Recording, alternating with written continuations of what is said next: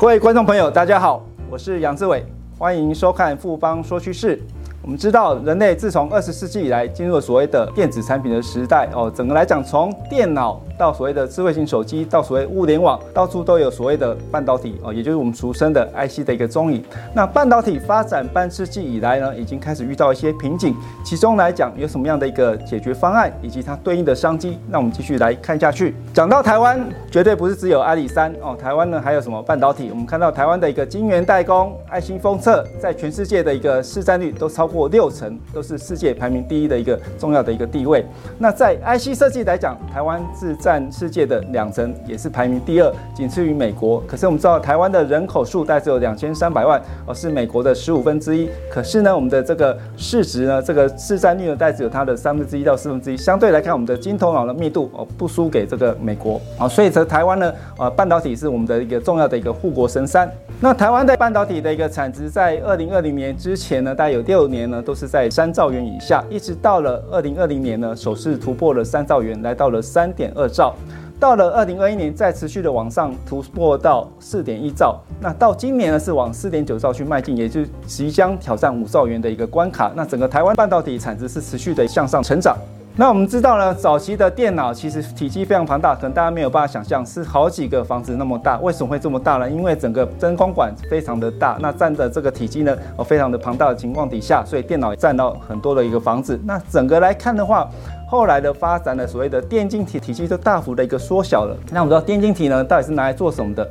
拿水来比喻电来讲话哦，电晶体就好像水龙头哦，当水龙头打开的时候，水流动，也就是电呢。水位哦，在一的地方啊，也就是数位讯号的一的一个位置。那当这个水龙头关起来的时候哦，水不再流动，也就是数位电讯号的这个零的位置。那一跟零刚好就是数位讯号的一个基本的一个元素哦，所以这就可以构成整个数位的电路。那未来来看的话，其实呢，哦，从过去的一个电晶体的缩小哦，把它做成这个晶片，让整个电子的产品可以越来越小，越来越小。所以我们可以发现，这半个世纪以来，为什么我们的电子产品每隔一段时间它越来越小，可是呢越来越便宜，效能越来越高，就是因为这个。原理哦，那我们看到所谓的细晶圆啊，也就英文所称的 wafer 哦，它这个就是一个细的一个晶片，它的大小呢有跟披萨很像，就是有六寸、有八寸、有十二寸。那上面呢有一颗一颗很像指甲大小的东西呢，就是所谓的晶片。那晶片呢经过切割封装以后，就成为我们一般在电路板上看到的一个 IC 的部分，这种黑黑的看起来不起眼的东西，其实这是价值连城的一个 IC 的一个部分。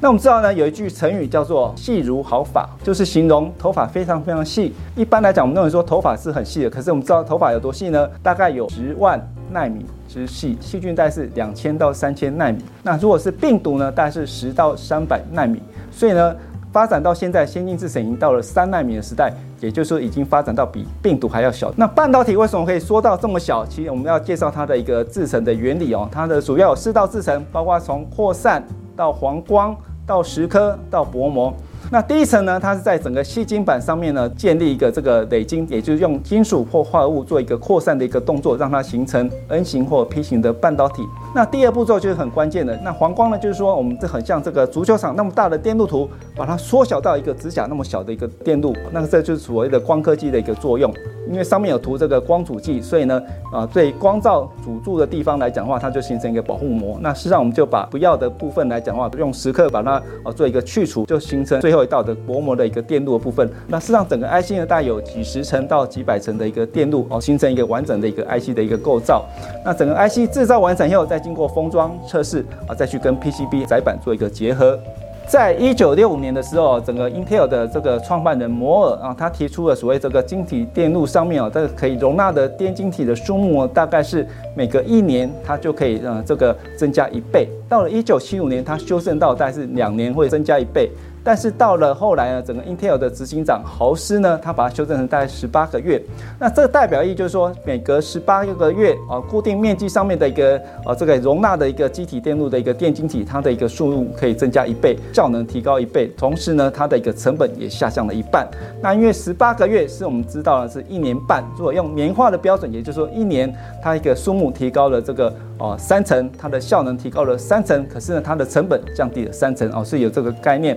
那我们看到整个微缩到了十四纳米左右，开始遇到一个比较大的瓶颈。那这时候呢，人们用这个骑士半导体的方式来做一个解决。那可是呢，我们知道这个十四纳米就是所谓的先进制程跟成熟制程的一个分野。通常十四纳米以下呢，我们定义成所谓的先进制程；十四纳米以上是所谓的成熟制程。那在先进制程之后呢，我们可以发现，当你投入越多的一个成本，它可以发挥的功效不见能跟哦这个原来投入的部分哦再做一个匹配哦。所以这边来讲话，像台积电的一个资本支出哦，在二零一九年的时候，它来到了一百四十九亿哦美金左右；到了二零年，它是一百七十二亿美金；到了二零二一年，它提高多少？到三百亿美金。到了今年二零二二年，它提高到四百亿美金之上哦，所以也代表说它投入的资本支出越来越多，可是它呢相对应回馈的这个效能跟它的一个成本的降低，并不能哦完全的一个相匹配哦，所以这也是摩尔定律的一个挑战。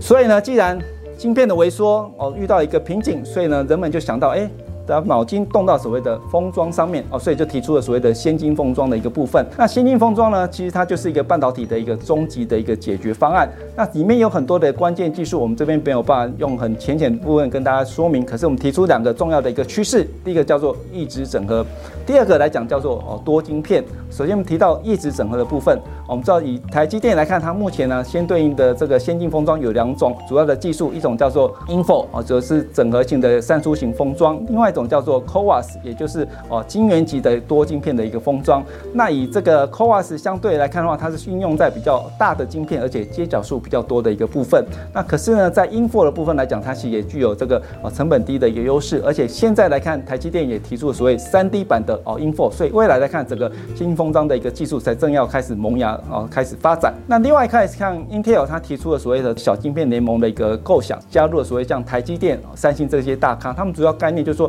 过去我们习惯把很多晶片缩小成一颗晶片，可是呢，未来来看，因为晶片的萎缩越来越没有效率的情况底下，它宁愿把一部分的晶片哦独立出来，形成一个客制化的小晶片。哦，像我们看到右边的图呢，Intel 它中间有一个 CPU，旁边有一个记忆体，那还有这个小晶片，在上面呢有一个这个 UCLE，这个就是所谓的小晶片的传输联盟。这这个也就是让各个哦厂家可以用共通的资讯的一个传输的标准。所以呢，目前来看，一直整合跟多晶片啊，所谓的 Chiplet 是半导体先进封装的一个重要的一个趋势。先进封装的市值有多大呢？预计到二二零二零二六年呢，整个来讲会达到四百七十五亿美金之多。它的一个哦，这每年的复合成长率呢，是比传统的封装来讲大概多了一倍哦，达到八个 percent。那整个来讲占整个哦封装的产值也接近一半。那整个到二零二六年呢，主要的先进封装的技术包括了附晶的部分以及三 D 的一个这个堆叠部分。那尤其三 D 堆叠虽然规模没有这个附晶来的大，可是它的一个哦年复合成长率是高达了二十三个 percent，相对来看是里面很重要的一个关键的一个技术。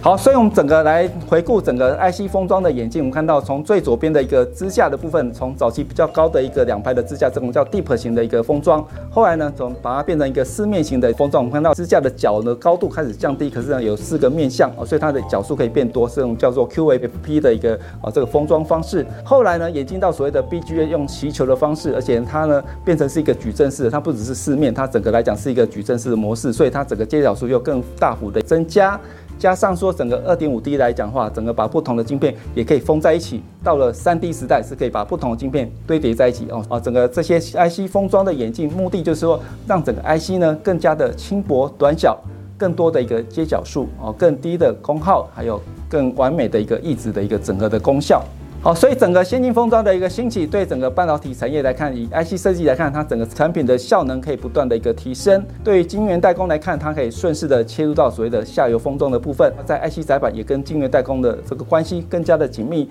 那有的人会觉得，啊，那这样子来看，IC 封测是受到上下游的夹击，实际上不是，因为整个在比较中低阶的先进封装 IC 封测哦，比较传统的业者，它还是有具有成本的功效，所以其实先进封装的兴起，对整个半导体的产业来讲，有比较大的一个正向的一个注意。